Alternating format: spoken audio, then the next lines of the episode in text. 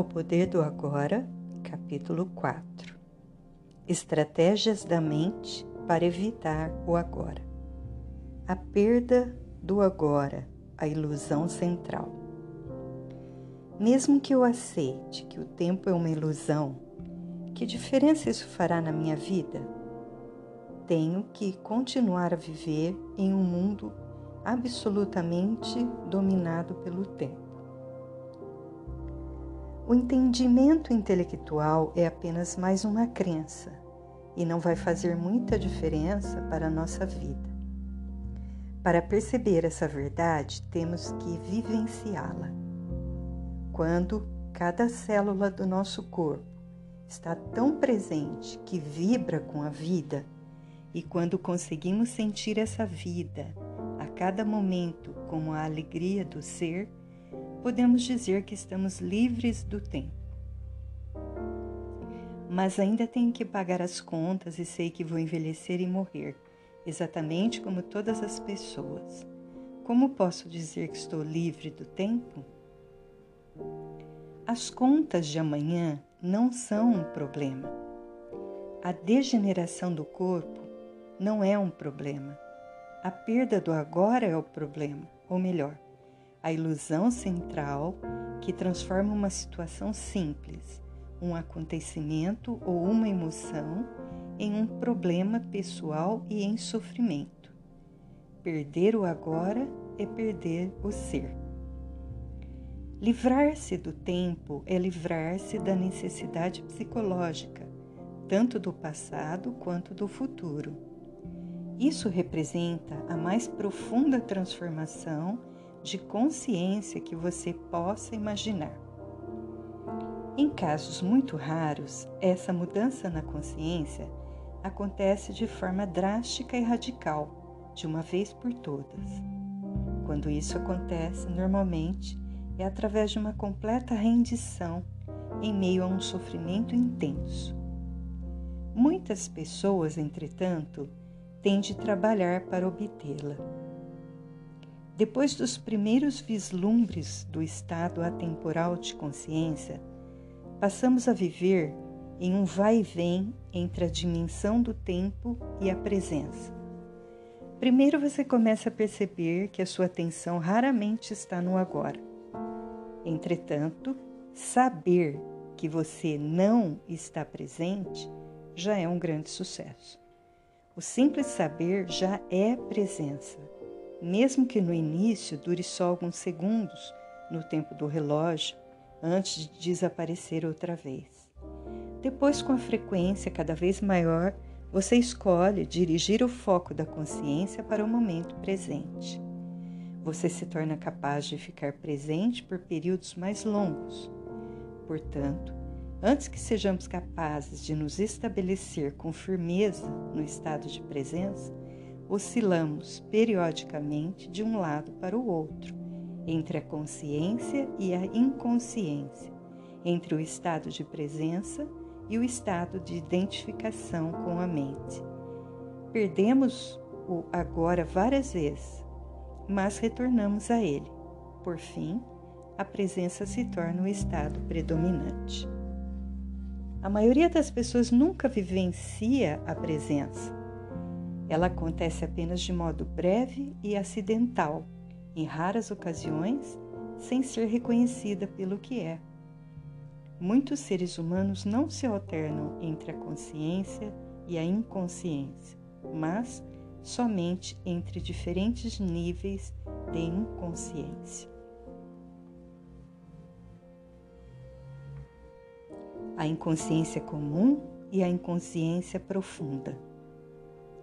O que você quer dizer com diferentes níveis de inconsciência? Como você provavelmente sabe, o ser humano se desloca constantemente entre fases do sono, em que sonha e que não sonha. Da mesma forma, a maioria das pessoas, quando acordada, se alterna entre a inconsciência comum e a inconsciência profunda. Chamo de inconsciência comum essa identificação com os nossos processos de pensamentos e emoções, nossas reações, desejos e aversões. é o estado normal da maioria das pessoas. Nesse estado, somos governados pela mente e não temos consciência do ser. Não se trata de um estado de sofrimento agudo ou de infelicidade, mas de um nível baixo e contínuo de desconforto, descontentamento, enfado ou nervosismo, como uma espécie de estática ao fundo. Talvez você não perceba muito bem essa situação, porque ela já faz parte da nossa vida normal. Da mesma forma que você não percebe um barulho contínuo ao fundo, como um zumbido do ar-condicionado até ele parar. Quando isso acontece, de repente, ocorre uma sensação de alívio. Muitas pessoas usam a bebida, as drogas, o sexo, a comida, o trabalho, a televisão ou até mesmo o ato de fazer compras como anestésicos, em uma tentativa inconsciente para acabar com esse desconforto básico. Quando isso acontece, uma atividade que poderia ser muito agradável, se feita com moderação, passa a ter um componente de compulsão ou dependência, e tudo que, que se obtém sob essa influência traz uma sensação de alívio por um período extremamente curto. A sensação de desconforto da inconsciência comum se transforma no sofrimento da inconsciência profunda, ou seja, um estado de sofrimento ou infelicidade mais agudo e mais perceptível quando as coisas vão mal, quando o ego é ameaçado ou quando existe um desafio maior tal como uma perda real ou imaginária em nossa situação de vida, ou um conflito numa relação. A inconsciência profunda é uma versão ampliada da inconsciência comum, da qual difere na intensidade, mas não na espécie. Na inconsciência comum, uma resistência habitual ou uma negação daquilo que é cria um desconforto que a maioria das pessoas aceita como algo normal. Quando uma resistência se intensifica, através de algum desafio ou ameaça ao ego, faz aflorar uma negatividade intensa que se manifesta sob a forma de raiva, medo, medo profundo, agressão, depressão, etc. A inconsciência profunda significa com frequência que o sofrimento começou e que você passou a se identificar com ele. A violência física não aconteceria sem o estado de inconsciência profunda. Ela pode explodir com facilidade quando as pessoas geram um campo coletivo de energia negativa.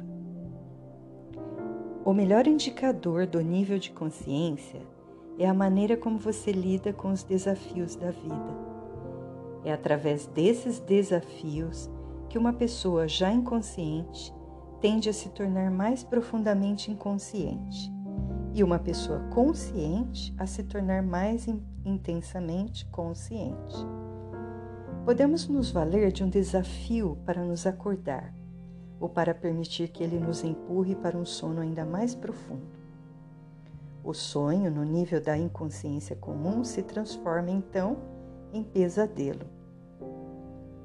Se você não consegue estar presente, mesmo em situações normais, como por exemplo, quando está sozinho em uma sala, caminhando no campo ou ouvindo alguém, certamente não será capaz de permanecer consciente quando alguma coisa vai mal. Será dominado por uma reação que é sempre, em última análise, alguma forma de medo e empurrado para uma inconsciência profunda. Esses desafios são os seus testes. Só o modo como você lida com eles lhe mostrará onde você está no que se refere ao seu estado de consciência e não a quantidade de horas que você consegue ficar sentado com os olhos fechados. Portanto, é fundamental colocar mais consciência em sua vida durante as situações comuns, quando tudo está correndo de modo relativamente tranquilo. É assim que se aumenta o poder de presença. Ele gera um campo energético de alta frequência vibracional em você e ao seu redor. Nenhuma inconsciência, nenhuma negatividade, nenhuma discórdia ou violência pode penetrar nesse campo e sobreviver, do mesmo modo que a escuridão não consegue sobreviver na presença da luz.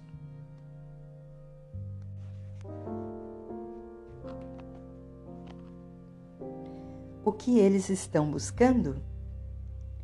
Carl Jung relata em um de seus livros uma conversa mantida com um chefe indígena norte-americano para quem a maioria das pessoas brancas tinha rostos tensos, olhos espantados e um ar cruel.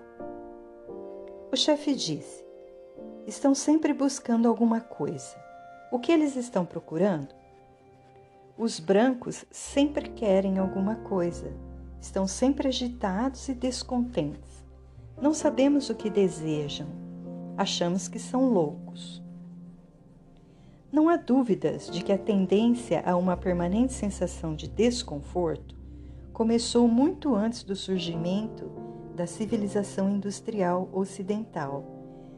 Mas foi na civilização ocidental que hoje cobre quase todo o planeta inclusive grande parte do leste, que ela se manifestou de uma forma aguda, sem precedentes. Ela já estava presente no tempo de Jesus e também 600 anos antes, no tempo de Buda, e muito antes desse tempo. Por que vocês estão sempre ansiosos?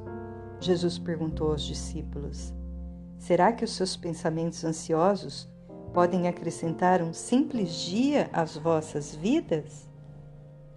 Da mesma forma, Buda ensinou que a raiz do sofrimento pode ser encontrada em nossos desejos e ansiedades permanentes. A resistência ao agora, como uma disfunção básica coletiva, está intimamente ligada à perda da consciência do ser e forma a base da nossa civilização industrial desumanizada. Freud também reconheceu a existência dessa tendência para o desconforto e escreveu sobre o assunto em seu livro O Mal-Estar na Civilização, mas não admitiu a verdadeira raiz da inquietação e falhou em perceber que é possível libertar-se dela. Essa disfunção coletiva criou uma civilização muito infeliz e extraordinariamente violenta, que se tornou uma ameaça não só para si mesma, mas para toda a vida do planeta.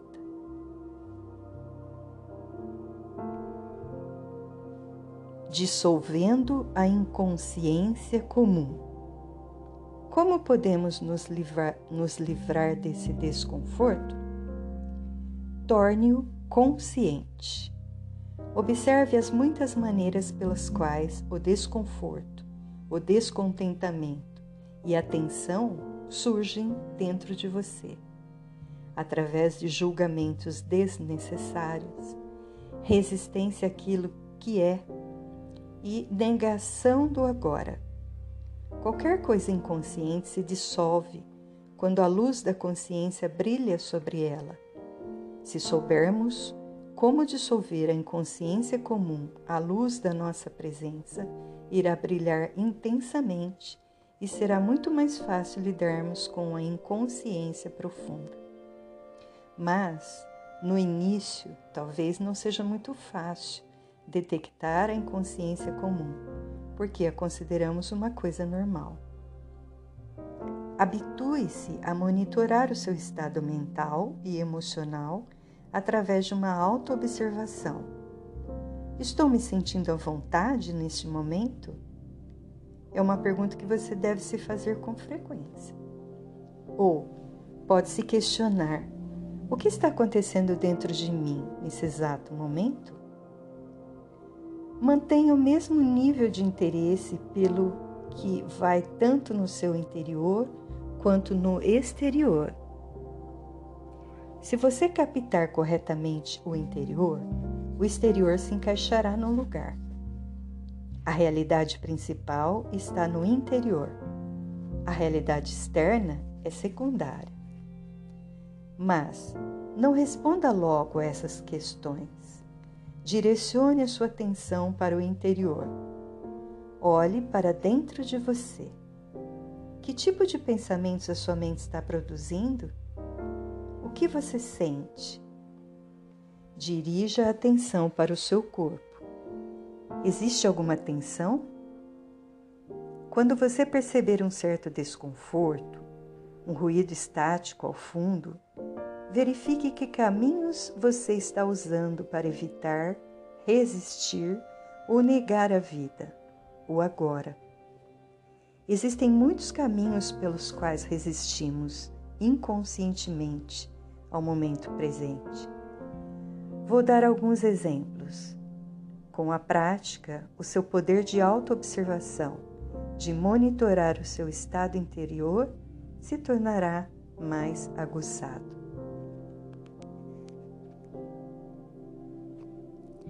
Libertando-se da infelicidade. Você não está satisfeito com as atividades que desempenha?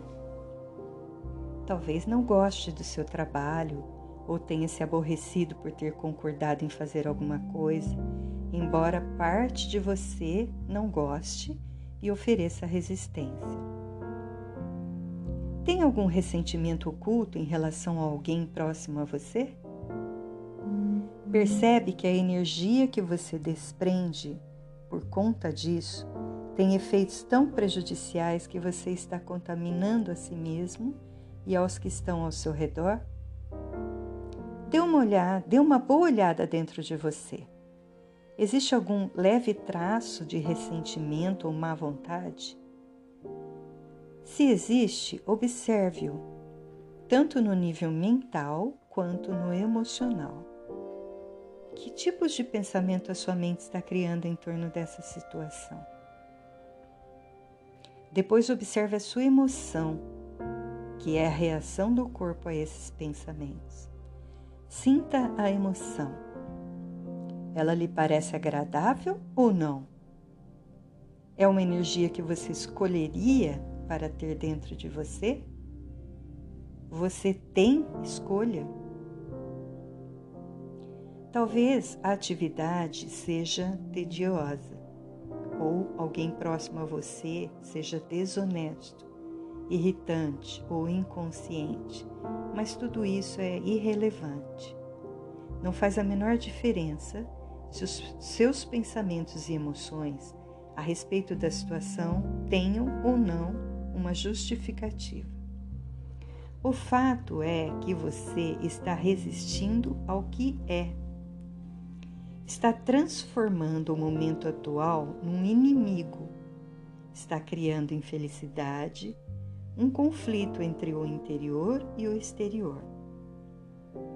A sua infelicidade está poluindo não só o seu próprio ser interior e daqueles à sua volta, como também a psique coletiva humana, da qual você é uma parte inseparável. A poluição do planeta é apenas um reflexo externo de uma poluição interior psíquica gerada por milhões de indivíduos inconscientes sem a menor responsabilidade pelos espaços que trazem dentro de si. Você pode parar de executar a tarefa que está lhe causando insatisfação, falar com a pessoa envolvida e expressar todos os seus sentimentos, ou livrar-se da negatividade que a sua mente criou em volta da situação e que não serve a nenhum propósito exceto o de fortalecer um falso sentido do eu interior. É importante reconhecer essa inutilidade. A negatividade nunca é o melhor caminho para lidar com qualquer situação. Na verdade, na maior parte dos casos, ela nos paralisa, bloqueando qualquer mudança verdadeira. Qualquer coisa feita com uma energia negativa será contaminada por ela e dará origem a mais sofrimento. Além disso, qualquer estado interior negativo é contagioso, pois a infelicidade se espalha mais rapidamente do que uma doença física. Pela lei da ressonância, ela detona e alimenta a negatividade latente nos outros, a menos que sejam imunes, quer dizer, altamente conscientes. Você está poluindo o mundo ou limpando a sujeira? Você é responsável pelo seu espaço interior, da mesma forma que é responsável pelo planeta. Assim, no interior, assim no exterior. Se os seres humanos limparem a poluição interior, deixarão então de criar a poluição externa. Como podemos nos livrar da negatividade? Descartando-a. Como nos livramos de um pedaço de carvão em brasa que está em nossas mãos? Como nos livramos de uma bagagem pesada e inútil que estamos carregando? Reconhecendo que não desejamos mais sofrer nem carregar peso e deixando-os de lado. A inconsciência profunda, como o sofrimento físico ou outro sofrimento profundo, como por exemplo a perda de uma pessoa amada, quase sempre necessita ser transformada através da aceitação combinada com a luz da presença, ou seja, através de uma atenção constante. Por outro lado, muitos padrões de inconsciência comum podem ser simplesmente descartados ao percebermos que são que não os queremos mais ou que não precisamos mais deles, que temos uma escolha e que não somos só um feixe de reflexos condicionados. Tudo isso indica que somos capazes de acessar o poder do agora. Sem ele, não temos escolha. Ao chamar algumas emoções de negativas, será que você não está criando uma polaridade mental de bom e mal, como mencionou anteriormente? Não. A polaridade foi criada no estágio anterior, quando sua mente julgou o momento presente como mal. Foi esse julgamento que criou a emoção negativa. Mas, ao chamar algumas emoções de negativas, você não está querendo dizer que elas não deveriam estar ali, que não está certo ter essas emoções? Entendo que deveríamos nos permitir ter qualquer tipo de sentimento, sem julgar se ele é bom ou mal. Não há nada demais em estar com raiva, de mau humor, ou seja lá o que for. Do contrário, nos sentiremos reprimidos, em conflito interior ou rejeitados. As coisas estão bem do jeito que são. Sem dúvida, quando um padrão mental, uma emoção ou uma reação forem observados, aceite-os. Você não está consciente o bastante para ter uma escolha em relação a esse assunto. Não se trata de um julgamento, apenas de um fato. Se você tivesse uma escolha ou percebesse que, de fato, tem uma escolha, escolheria o sofrimento ou a alegria? O conforto ou o desconforto? A paz ou o conflito? Escolheria um pensamento ou um sentimento que separasse você do seu estado natural de bem-estar, da alegria da vida interior? Chama de negativo a qualquer sentimento dessa natureza, o que significa simplesmente mal. Não no sentido de você não deveria ter feito isso, mas simplesmente o mal no sentido concreto, como sentir dor de estômago. Como é possível que os seres humanos tenham assassinado mais de 100 milhões de seus semelhantes apenas no século XX? Pessoas infligindo um sofrimento de tal magnitude, umas às outras, está além de qualquer coisa que você possa imaginar. E isso sem considerar a violência física, mental e emocional, a tortura, o sofrimento e a crueldade que os homens continuam a infligir uns aos outros, bem como a outros seres vivos. Será que agem assim em seu estado natural, em contato com a alegria da vida dentro deles? Claro que não. Somente aqueles que vivem num estado profundamente negativo, que se sentem de fato muito mal, poderiam ver tal realidade como um reflexo do modo como se sentem. No momento, essas pessoas estão empenhadas em destruir a natureza e o planeta que nos sustenta. Isso é inacreditável, mas é verdadeiro. O homem é uma espécie perigosamente insana e doente. Isso não é um julgamento, é um fato. É também um fato que a sanidade está lá, por baixo da loucura. A cura e a redenção estão disponíveis nesse exato momento. É verdade que quando aceita seu ressentimento, o mau humor, a raiva, etc., você não sente mais necessidade de manifestá-los de maneira cega e tem menos chance de projetá-los sobre os outros. Mas eu me pergunto se você não está se iludindo. Quando uma pessoa vem praticando a aceitação por um tempo, como é o seu caso, chega a um ponto em que precisa passar para o estágio seguinte, onde essas emoções negativas não são mais criadas. Se você não passa, a aceitação se torna apenas um rótulo mental que permite que o seu ego continuar a ser tolerante com a tristeza e dessa forma fortalecer o sentimento de separação das outras pessoas, do seu ambiente, do seu aqui e agora.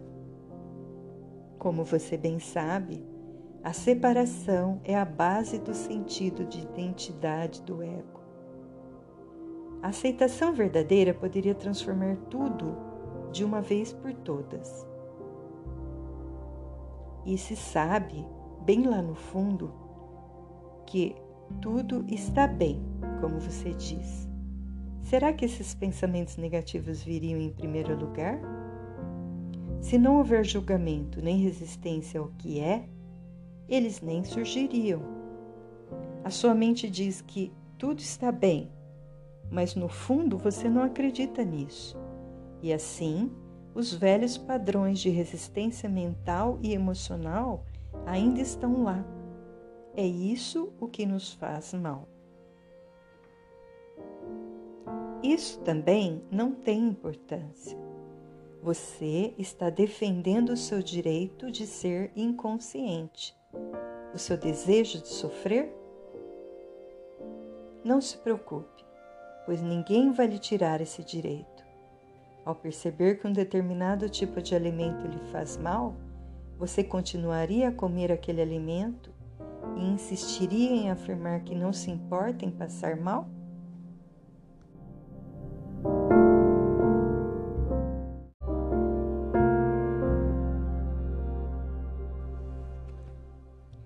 Capítulo 4 Continuação Onde quer que você esteja, esteja por inteiro. Você pode dar alguns outros exemplos da inconsciência comum? Observe quando estiver reclamando, com palavras ou pensamentos, de uma situação que envolva você. Pode ser alguém que fez ou disse algo que lhe aborreceu, algo sobre a sua situação de vida, o lugar onde mora ou até mesmo o tempo. Reclamar é sempre uma não aceitação de algo que é essa atitude contém invariavelmente uma carga negativa inconsciente. Quando você reclama, transformando-se em vítima. Quando fala, você está no controle. Portanto, mude a situação agindo ou falando, caso necessário ou possível, ou então fuja da situação ou mesmo aceite-a.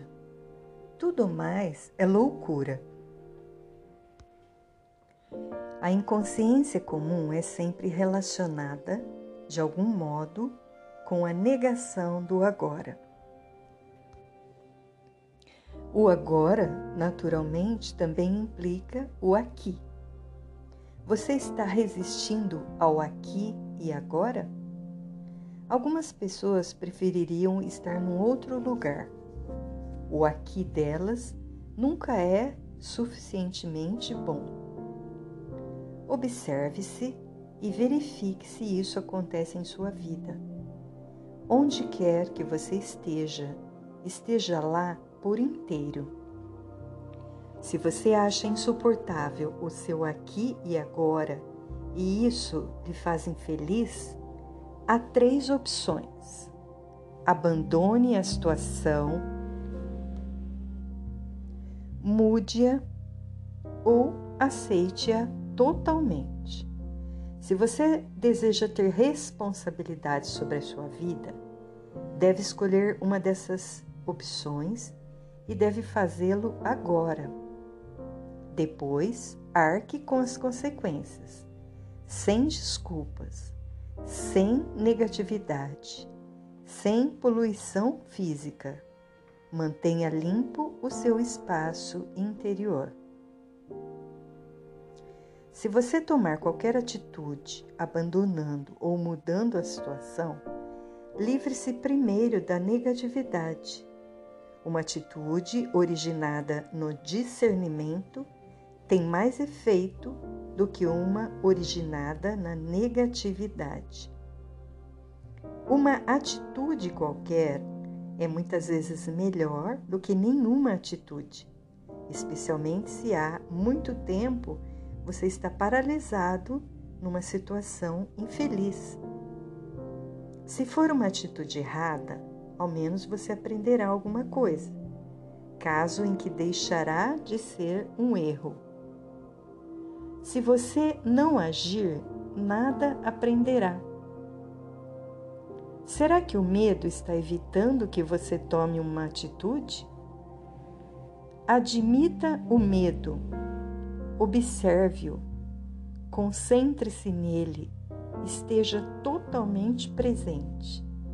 Isso corta a ligação entre o medo e o pensamento. Não deixe o medo nascer em sua mente. Use o poder do agora. O medo não pode prevalecer sobre ele.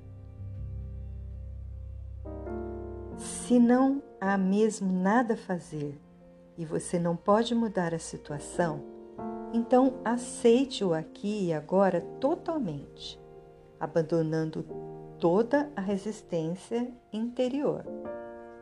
O falso e o infeliz eu interior, que adora sentir-se miserável, ressentido ou com pena de si mesmo, não consegue mais sobreviver. Isso se chama rendição. A rendição não é uma fraqueza, há uma força grande nela. Somente alguém que se rendeu tem poder espiritual. Através da rendição, você se livrará da situação internamente. É possível que você perceba uma mudança na situação sem que tenham sido necessários maiores esforços da sua parte.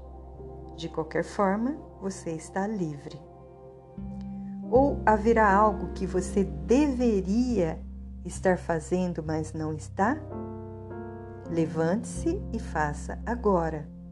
Ou, em vez disso, aceite totalmente a sua inatividade, preguiça ou passividade nesse momento, se esta é a sua escolha.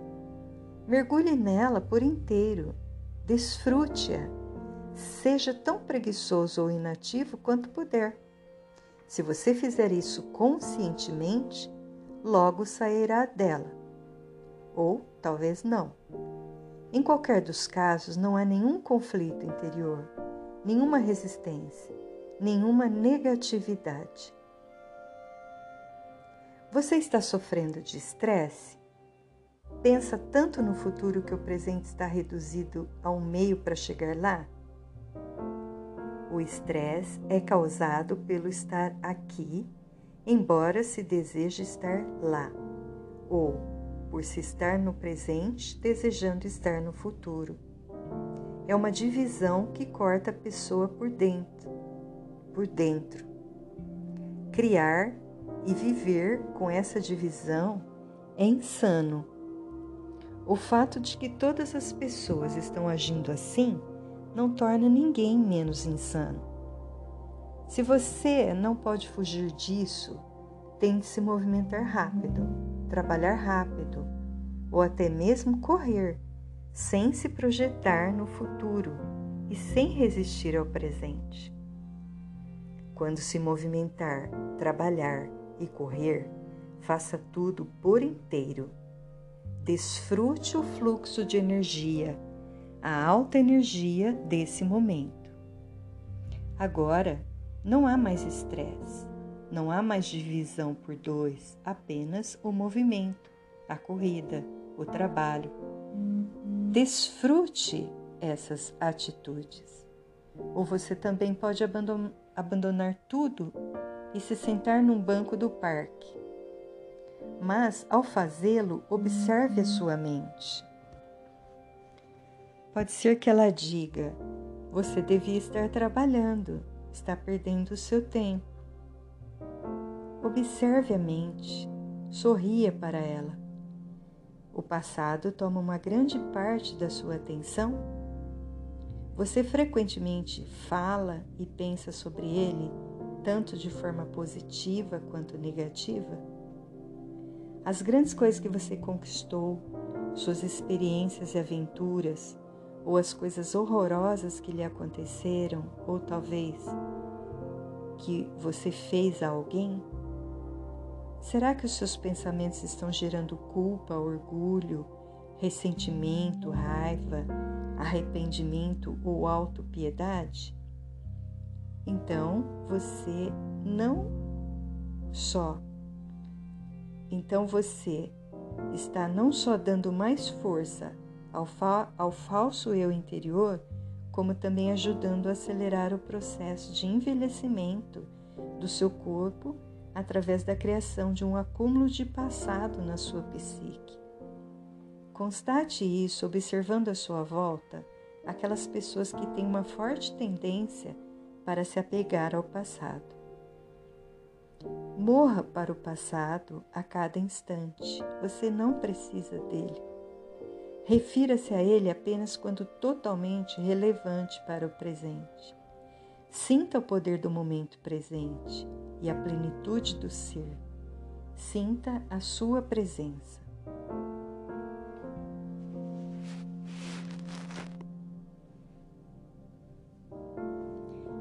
Você tem preocupações? Tem muitos pensamentos do tipo: e se?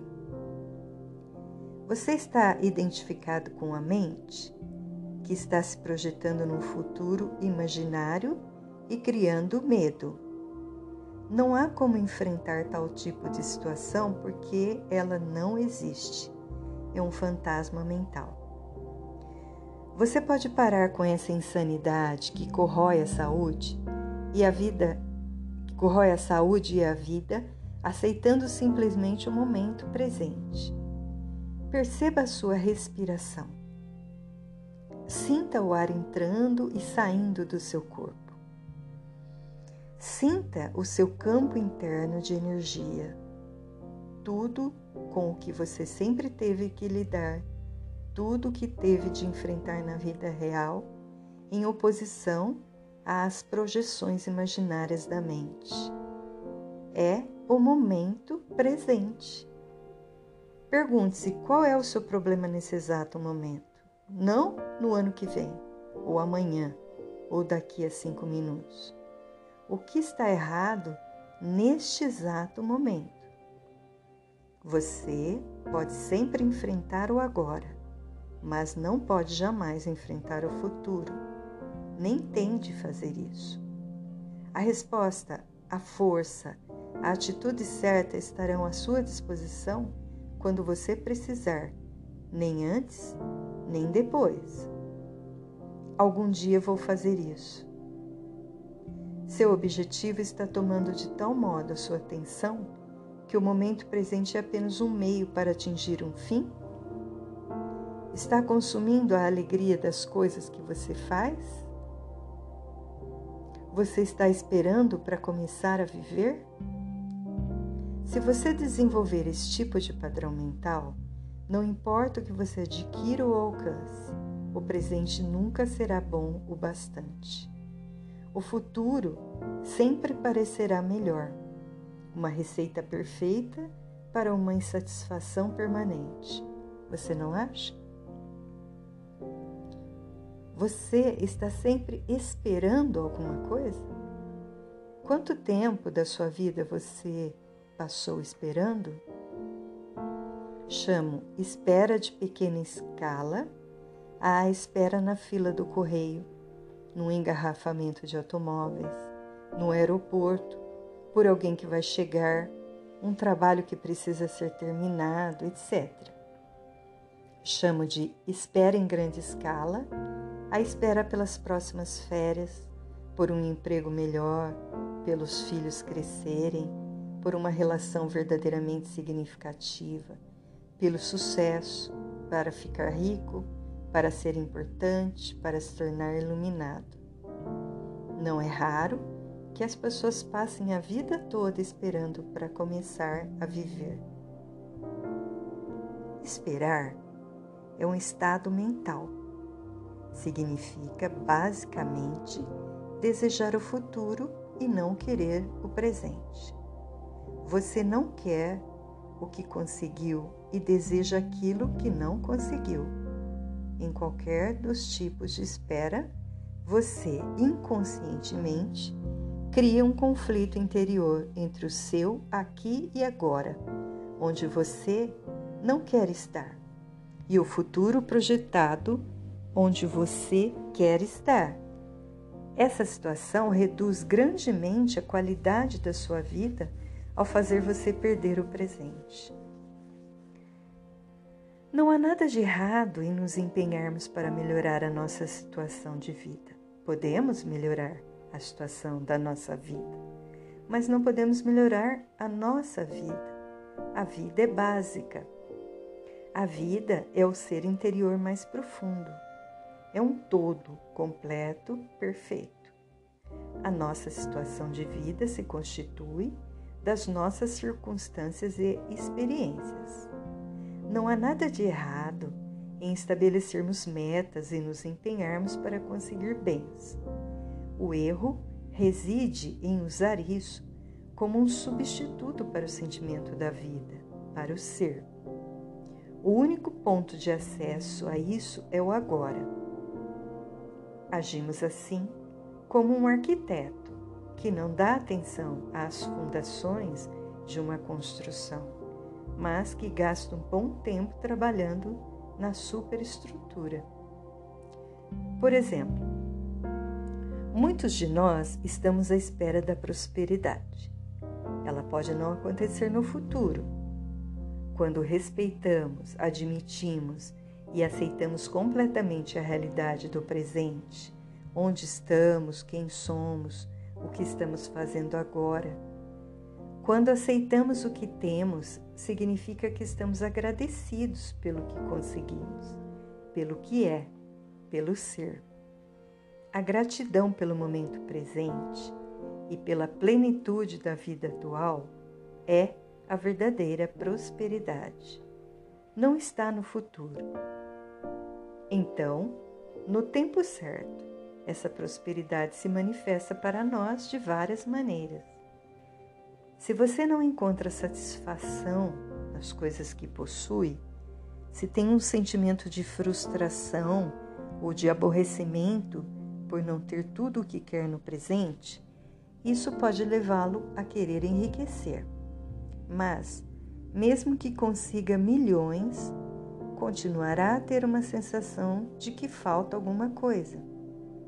Talvez o dinheiro lhe compre muitas experiências excitantes, embora passageiras, deixando sempre uma sensação de vazio e estimulando uma necessidade de gratificação física ou psicológica ainda maior.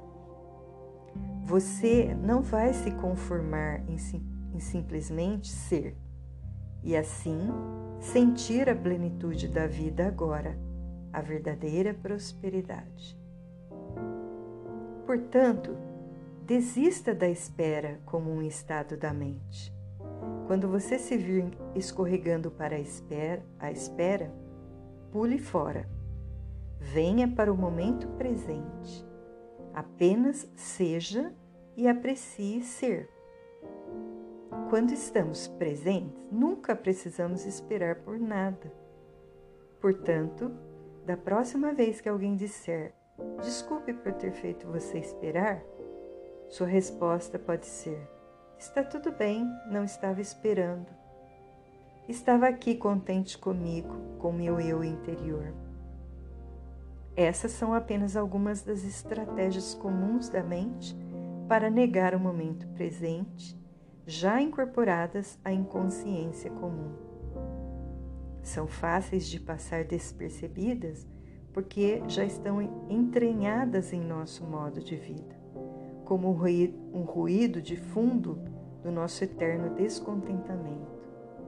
Mas, quanto mais você praticar o monitoramento do seu estado interior, emocional e mental, mais fácil será perceber em que momento você foi capturado pelo passado e pelo futuro bem como despertar da ilusão do tempo dentro do presente. Mas tenha cuidado, porque o seu eu interior falso e infeliz, baseado na identificação com a mente, vive no tempo. Ele sabe que o presente significa sua própria morte e sente-se ameaçado. Fará tudo para afastar você do agora. Tentará manter você preso ao tempo.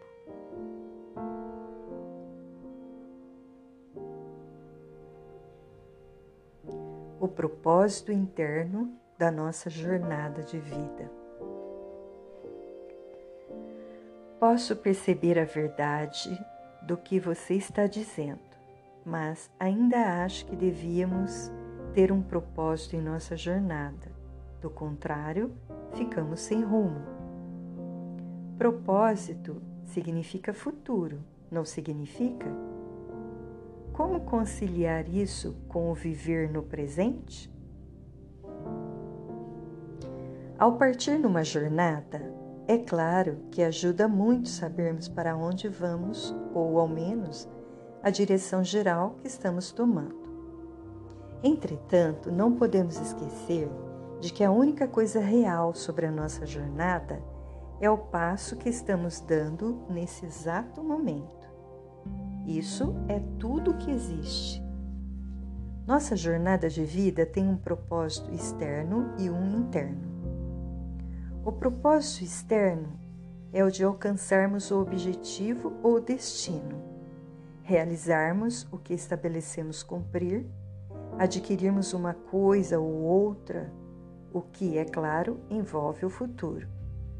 Mas, se o destino ou os passos que vamos dar no futuro tomam tanto a nossa atenção que se tornam mais importantes do que o passo que estamos dando agora, significa que perdemos completamente o propósito interno da vida, que não tem nada a ver com aonde estamos indo ou com o que estamos fazendo, mas tudo a ver com o de que modo esse propósito interno não está relacionado com o futuro, e sim com a qualidade da nossa consciência no momento presente. O propósito externo pertence à dimensão horizontal de tempo e espaço, enquanto o interno diz respeito ao aprofundamento do ser na dimensão vertical do eterno agora. Nossa jornada externa pode conter um milhão de passos, enquanto a jornada interna só tem um, que é o passo que estamos dando nesse exato momento. Quando tomamos maior consciência desse passo, percebemos que ele já contém dentro de si todos os outros passos, assim como o nosso destino. Esse único passo se vê transformado em uma expressão da perfeição, um ato de grande beleza e qualidade.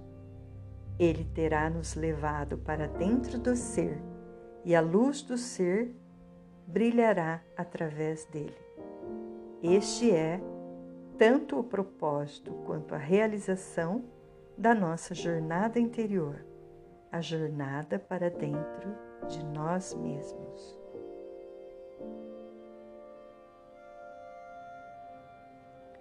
Faz diferença se alcançarmos nosso propósito externo, se somos bem-sucedidos ou se fracassamos? Faz diferença se você não tiver alcançado seu propósito interno. Depois disso, o propósito externo é só um jogo que você pode apreciar e querer continuar jogando. Pode acontecer também de você falhar em seu propósito externo e ao mesmo tempo ter pleno sucesso em seu propósito interno. Ou, de outra forma, até mais comum, pode obter riqueza externa e pobreza interna, ou ganhar o mundo e perder a alma, nas palavras de Jesus. Claro que, no fim, cada propósito externo está condenado a fracassar, mais cedo ou mais tarde, simplesmente porque está sujeito à lei da não permanência de todas as coisas. Quanto mais cedo você perceber que o propósito externo não pode lhe proporcionar uma satisfação duradoura, melhor. Depois de ter constatado as limitações de seu propósito externo, você desiste da expectativa irreal de que ele deveria fazer a sua felicidade e torna-o subserviente ao seu propósito interno.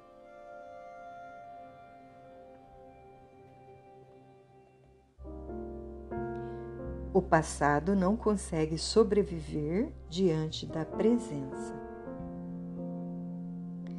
Você disse que pensar ou falar sobre o passado é um dos caminhos pelos quais evitamos o presente. Mas, além do passado do qual nos lembramos e com que talvez nos identifiquemos, não existe um outro nível de passado dentro de nós mais enraizado? Falo sobre o passado inconsciente que condiciona nossas vidas, em especial as experiências dos primeiros anos da infância, até mesmo as experiências de vida passada. Existem também os condicionamentos culturais, tão relacionados ao lugar e ao período histórico em que vivemos.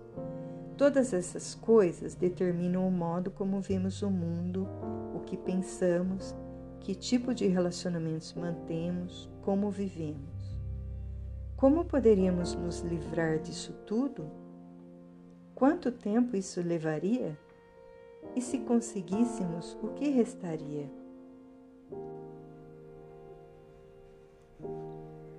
O que resta quando terminam as ilusões? Não há necessidade de investigar o nosso passado inconsciente, exceto à medida que ele for se manifestando no presente, na forma de um pensamento, de uma emoção, de um desejo, de uma reação ou de algo externo que nos aconteça. Uma eventual curiosidade quanto ao passado inconsciente poderá ser satisfeita através do de, dos desafios do presente. Quanto mais penetramos no passado, mais ele se torna um buraco sem fundo. Haverá sempre alguma coisa a mais. Você pode pensar que precisa de mais tempo para entender o passado, ou se livrar dele, ou, em outras palavras, que o futuro irá finalmente livrá-lo do passado. Isso é ilusão. Só o presente pode nos livrar do passado.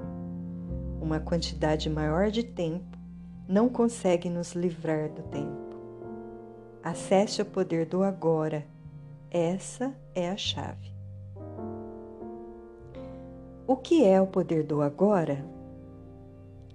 Nada mais do que o poder da sua presença, da sua consciência libertada das formas de pensamento.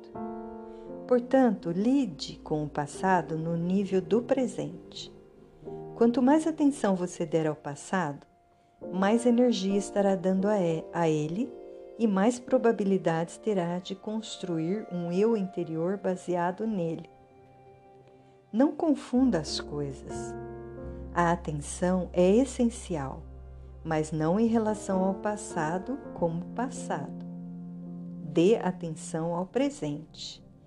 Dê atenção ao seu comportamento, às suas reações, seu humor, seus pensamentos, suas emoções, medos e desejos, da forma como eles acontecem no presente. Ali está o seu passado.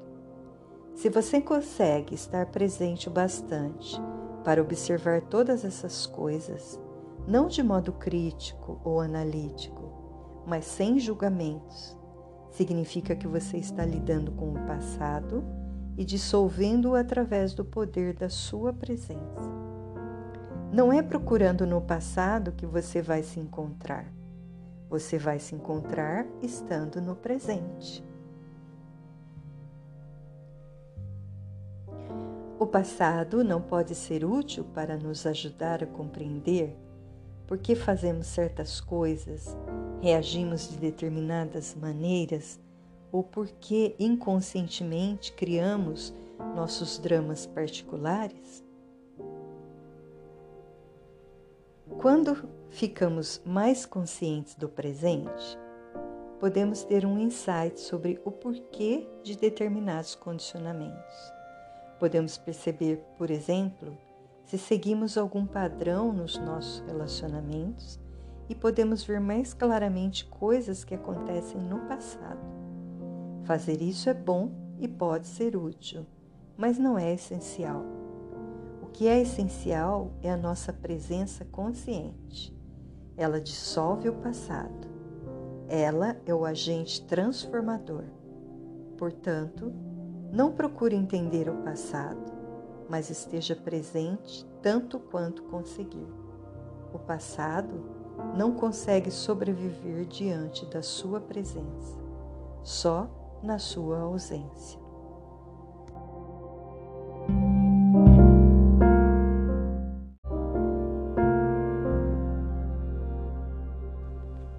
O Poder do Agora, Ricartoli, capítulo 5 o estado de presença.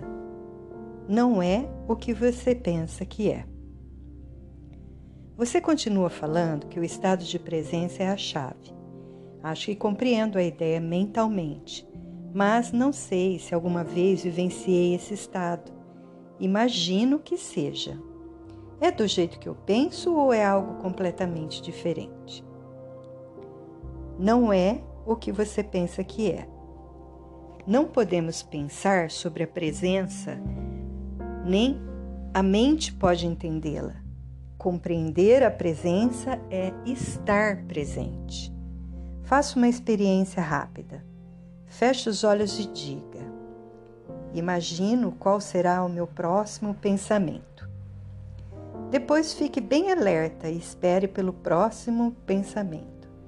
Haja como um gato espreitando o buraco do rato. Que pensamento será que vai sair do buraco do rato? Experimente já.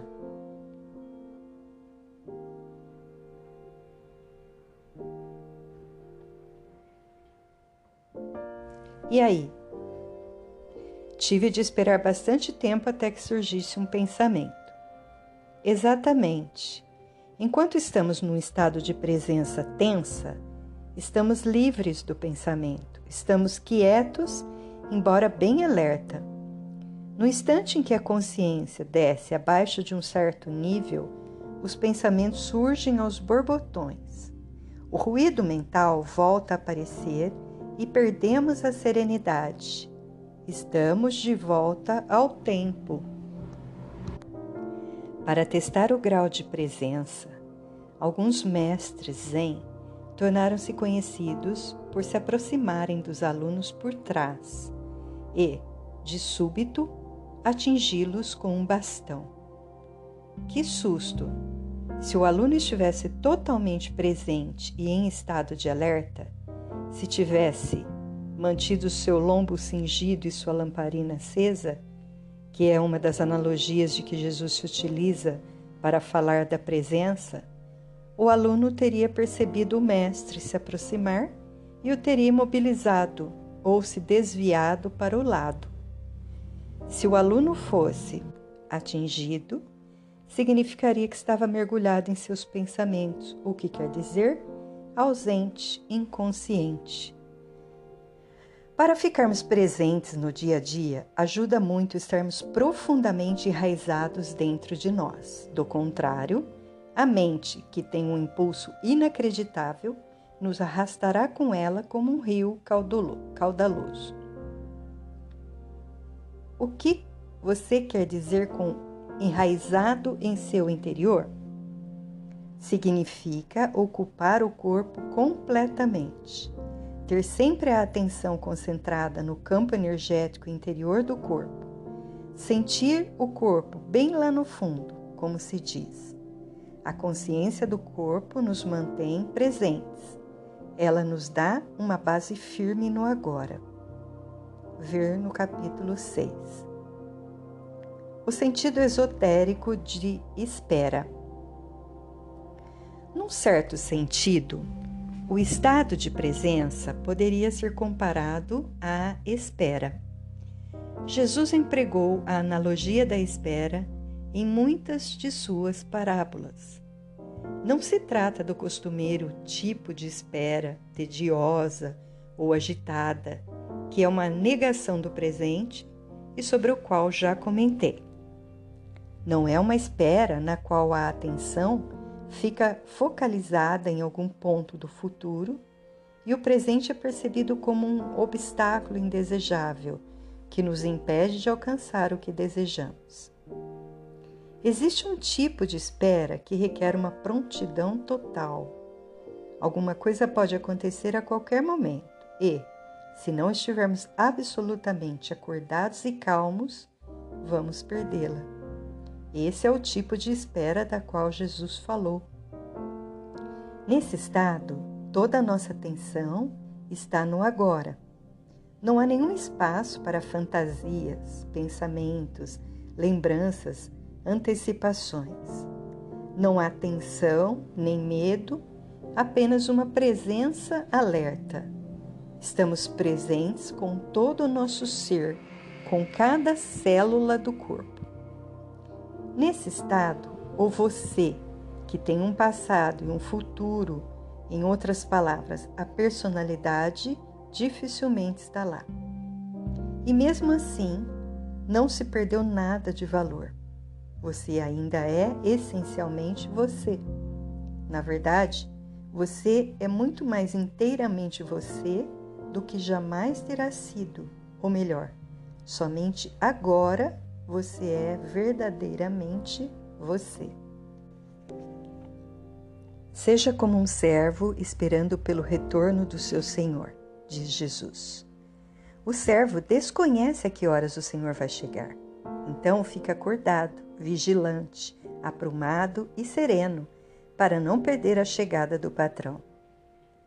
Em outra palavra, parábola, Jesus fala das cinco mulheres descuidadas, inconscientes, que não tinham levado azeite suficiente, consciência, para manter as lâmpadas acesas, ficar presente, e assim perderam a chegada do esposo, o agora, e não participaram das bodas, iluminação. Essas cinco fazem um contraste com as cinco mulheres prudentes que tinham azeite. Fique consciente.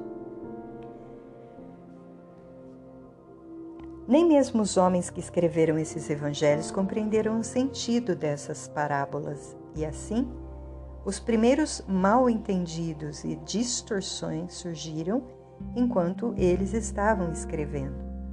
Com as interpretações equivocadas, perdeu-se completamente o sentido real. Essas parábolas não são sobre o fim do mundo, mas sobre o fim do tempo psicológico. Elas apontam para a transcendência da mente e para a possibilidade de se viver num estado inteiramente novo de consciência.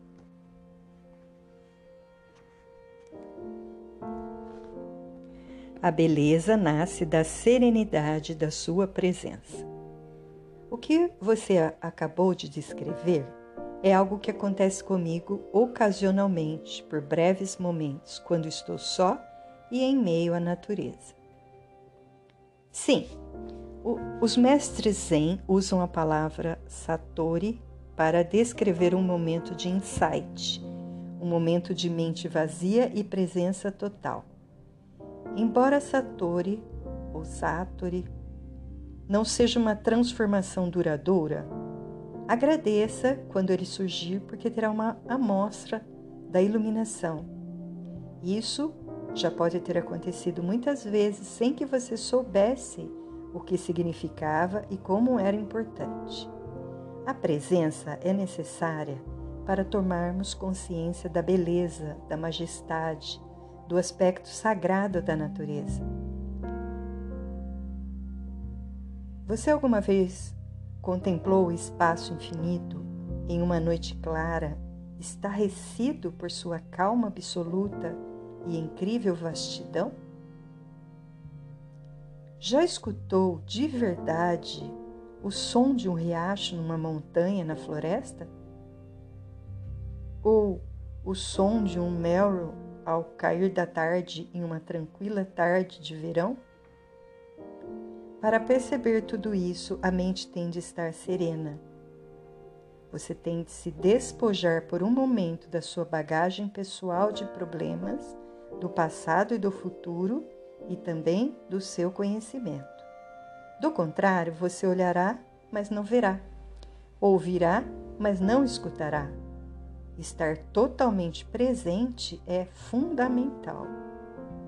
Existe algo mais sobre a beleza das formas externas, algo que não pode ser nomeado, que é inefável, uma essência profunda, interna e sagrada.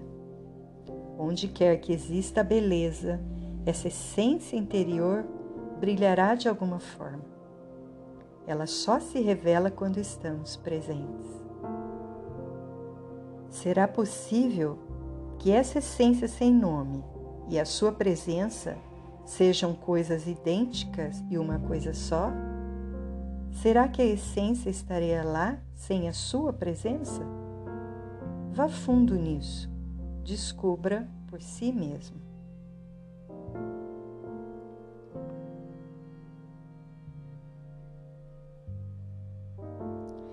Quando você vivenciou esses momentos de presença, provavelmente não percebeu que por breves instantes esteve em um estado de mente vazia. Isso aconteceu porque o espaço entre esse estado e o fluxo de pensamentos era muito estreito. O seu satori pode ser demorado, pode ter demorado só uns segundos antes que a mente surgisse, mas ele esteve lá do contrário, você não teria vivenciado a beleza. A mente não pode reconhecer nem criar a beleza. Por alguns segundos, enquanto você esteve completamente presente, aquela beleza ou algo sagrado esteve lá. O pequeno espaço, sua falta de vigilância e a falha no estado de alerta impediram que você visse a diferença fundamental entre a percepção, a consciência da beleza sem pensamento e a nomeação e interpretação disso como um pensamento. O espaço de tempo foi tão pequeno que pareceu ser um simples processo. No entanto, a verdade é que, no momento em que o pensamento surgiu, tudo o que lhe restou foi uma lembrança dele. Quanto maior for o espaço entre a percepção e o pensamento, mais profundo seremos como seres humanos, ou seja, ficaremos mais conscientes. Muitas pessoas estão tão aprisionadas em suas mentes que a beleza da natureza não existe para elas. Podem dizer que flor linda! Mas é apenas um rótulo mental mecânico. Como elas não estão serenas, não estão presentes, não veem a flor de verdade, não sentem a sua essência. Do mesmo modo como não conhecem a si mesmas, não sentem a sua própria essência interior sagrada. Como vivemos em uma cultura dominada pela mente, a maior parte da arte moderna, da arquitetura, da música e da literatura é desprovida de beleza, de essência interior, com raras exceções. A razão é que as pessoas que criam essas obras não conseguem livrar-se de suas mentes, nem mesmo por um momento. Portanto, nunca estão em contato com aquele lugar interior onde se originam a verdadeira criatividade e a beleza. A mente pode criar monstruosidades, e não só nas galerias de arte. Olhe para as nossas paisagens urbanas e terrenos baldios em zonas industriais. Nenhuma civilização jamais produziu tanta feiura.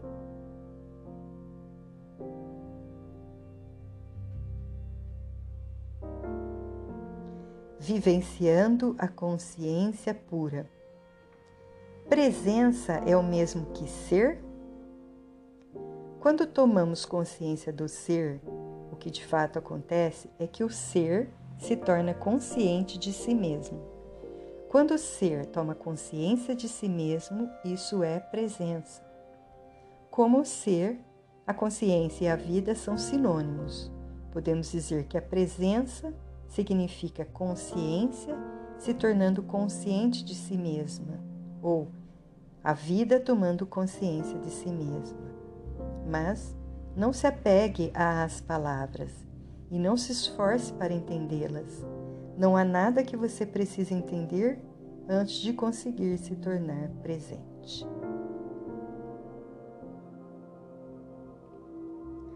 Compreendo o que você acabou de dizer, mas isso parece implicar que o ser, a realidade transcendental definitiva, ainda não está completo e que está passando por um processo de desenvolvimento. Será que Deus precisa de tempo para um crescimento pessoal? Sim, mas somente se visto da perspectiva limitada do universo manifesto. Na Bíblia, Deus declara: Eu sou o Alfa e o e o Ômega. Eu sou aquele que está vivo. No reino eterno em que Deus habita, que também é a nossa casa, o começo e o fim, o Alfa e o Ômega, são uma unidade. E a essência de todas as coisas que existem e existirão está eternamente presente na forma de um estado não manifesto de unidade e perfeição, totalmente além de qualquer coisa que a mente humana possa vir a imaginar ou compreender. Entretanto, em nosso mundo de formas aparentemente separadas, a perfeição eterna é um conceito muito difícil de imaginarmos. Aqui, até mesmo a consciência, que é a luz emanada da fonte eterna, parece estar sujeita a um processo de desenvolvimento mas isso se deve à nossa percepção limitada. Não é isso que acontece em termos absolutos. Ainda assim, vou continuar a falar por um momento a respeito da evolução da consciência em nosso mundo. Todas as coisas que existem têm um ser, têm uma essência divina, têm algum grau de consciência. Até mesmo uma pedra tem uma consciência rudimentar. Do contrário, não existiria e seus átomos e moléculas se dispersariam. Tudo está vivo: o sol, a terra, as plantas, os animais, as pessoas, todos são expressões da consciência em níveis variáveis. A consciência se manifestando como forma. O universo desponta quando a consciência toma um corpo e uma forma, formas abstratas e formas materiais. Olhe para os milhões de formas de vida só nesse planeta, no mar, na terra, no ar, e em seguida, como cada forma de vida se reproduz milhões de vezes. Com que propósito?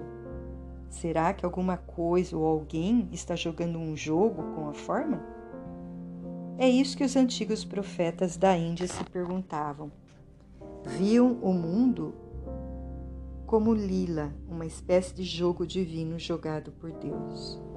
As formas de vida individuais não são, obviamente, muito importantes nesse jogo. No mar, a maioria das formas de vida não sobrevive por mais de alguns minutos depois de ter nascido. A forma humana também vira pó bem rapidinho e, quando ela se vai, é como se nunca tivesse acontecido. Isso é trágico ou cruel? Só se criarmos uma identidade separada para cada forma e esquecermos que a consciência de cada uma é a expressão da essência divina através da forma. Mas você não sabe de verdade essas coisas, até que vivencie a sua própria essência divina como pura consciência.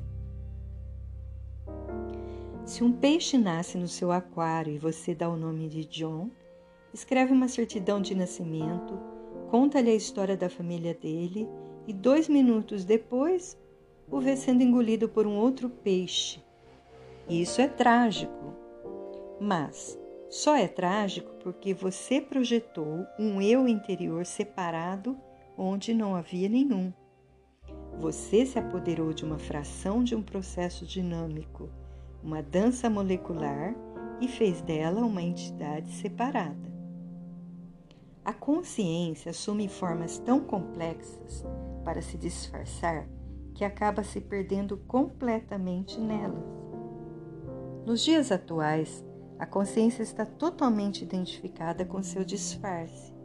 Só se conhece como forma e assim vive com medo da destruição da sua forma física ou psicológica.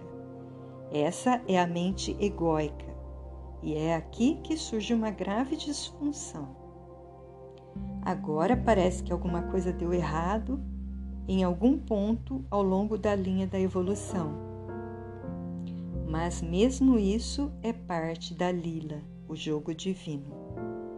Por fim, a pressão do sofrimento criada por essa aparente disfunção obriga a consciência a se desidentificar da forma e a faz despertar do sonho da forma. Ela recobra sua autopercepção, mas num nível muito mais profundo do, do que quando a perdeu. Esse processo é explicado por Jesus na parábola do filho pródigo, que deixa a casa paterna, esbanja sua fortuna, vira um mendigo e então é forçado por suas provações a voltar para casa. Ao chegar, seu pai o ama mais do que antes o estado do filho é o mesmo que anteriormente, ainda que não o mesmo. Tem agora uma dimensão adicional de profundidade. A, a parábola descreve uma trajetória a partir de uma perfeição inconsciente. Passa por uma aparente imperfeição e demonismo até chegar a uma perfeição consciente. Você consegue perceber agora a profundidade e a grandeza de se tornar presente como observador da sua mente? Sempre que observamos a mente, livramos a consciência das formas da mente, criando aquilo que chamamos o observador ou a testemunha. Consequentemente, o observador, que é a pura consciência além da forma, se torna mais forte e as formações mentais se tornam mais fracas. Quando falamos sobre observar a mente, estamos personalizando um fato de verdadeiro significado cósmico, porque através de você, a consciência está despertando do seu sonho de identificação com a forma e se retirando da forma. Isso é o prenúncio e também parte de um acontecimento que provavelmente ainda está num futuro distante, no que diz respeito ao tempo cronológico. Esse acontecimento é conhecido como o fim do mundo.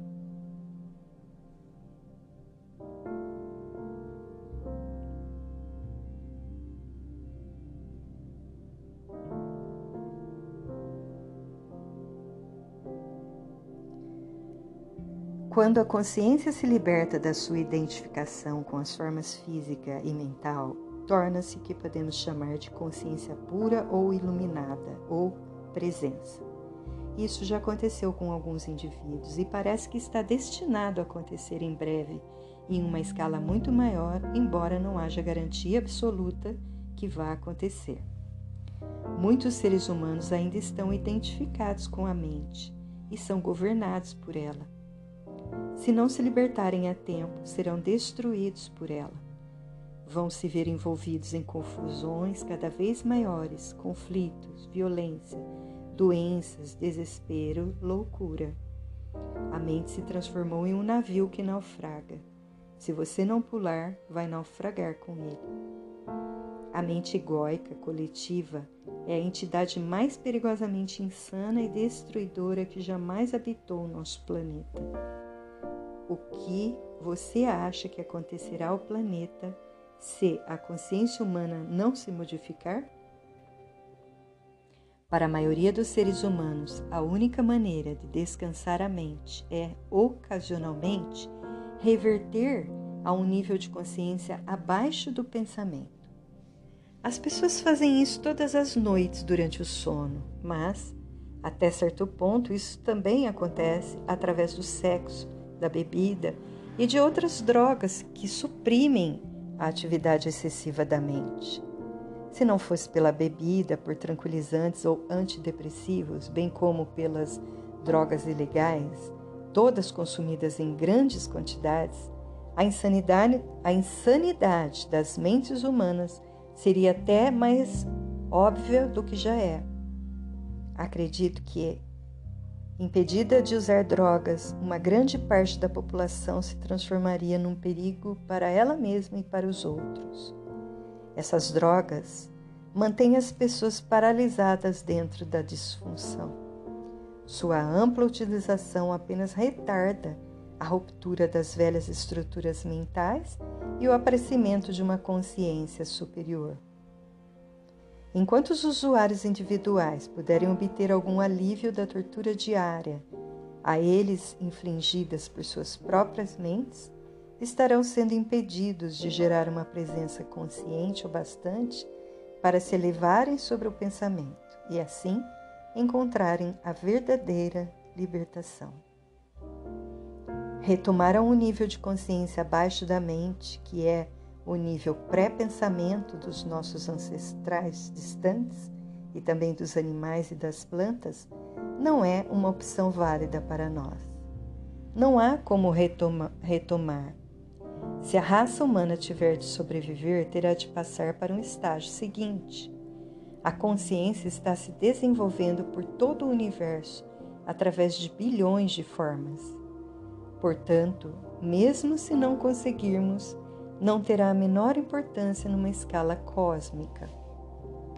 Nunca se perde um avanço na consciência cósmica. Ele simplesmente vai se expressar através de uma outra forma. Mas o simples fato de eu estar falando aqui e de você estar me ouvindo ou lendo é um sinal claro que uma nova consciência está ganhando espaço no planeta. Não há nada de pessoal nisso, não estou ensinando nada a você. Você está consciente e está prestando atenção. Há um ditado oriental que diz: o mestre e o ensinamento juntos criam o ensino. Em qualquer caso, as palavras em si não são importantes. Elas não são a verdade, só apontam para ela. Falo num momento de presença e enquanto falo, você pode querer se juntar a mim nesse estado. Embora cada palavra que eu empregue tenha uma história e, é claro, venha do passado, assim como todas as línguas, as palavras desse momento são condutoras de uma alta frequência de energia de presença, bem diferente do significado que elas transmitem como simples palavras. O silêncio é um condutor até mais potente de presença. Portanto, quando você ler essas palavras ou me ouvir dizê-las, percebe o silêncio entre e sob as palavras. Perceba os espaços. Ouvir o silêncio, onde quer que você esteja, é um caminho fácil e direto de tornar-se presente. Mesmo quando há barulho, há sempre um pouco de silêncio, sob, sob e entre os sons. Ouvir o silêncio cria imediatamente uma serenidade dentro de nós. Só a serenidade dentro de nós percebe o silêncio lá fora. E o que é serenidade se não a presença? A consciência livre das formas de pensamento? Eis aqui a realização exata do que venho falando.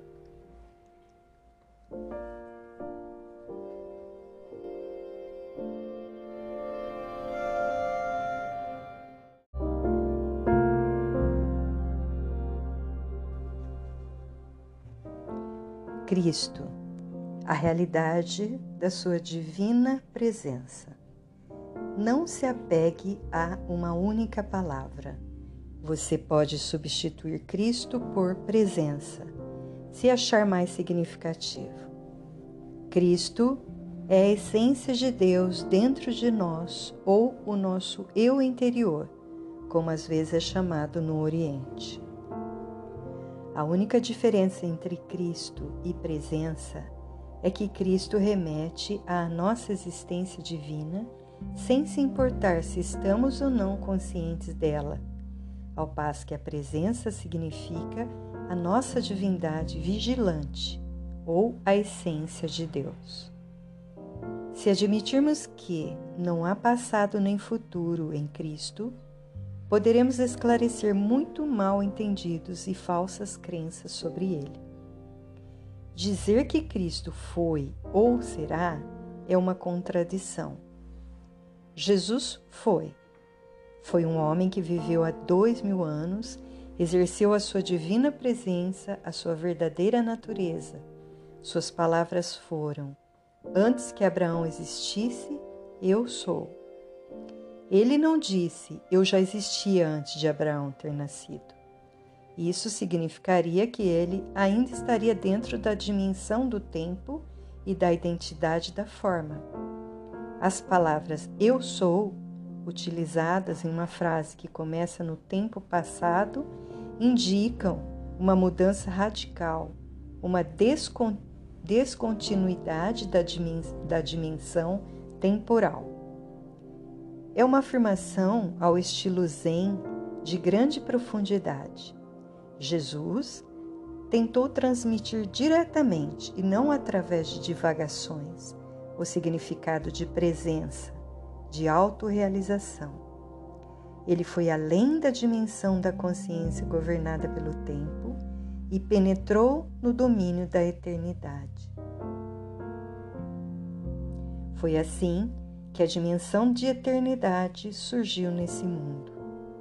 A eternidade não significa tempo sem fim, mas sim tempo nenhum. Assim, o homem Jesus se tornou o Cristo, um veículo de pura consciência. E qual é a própria definição de Deus na Bíblia? Será que Deus disse eu fui e sempre serei? Claro que não. Isso teria conferido realidade ao passado e ao futuro.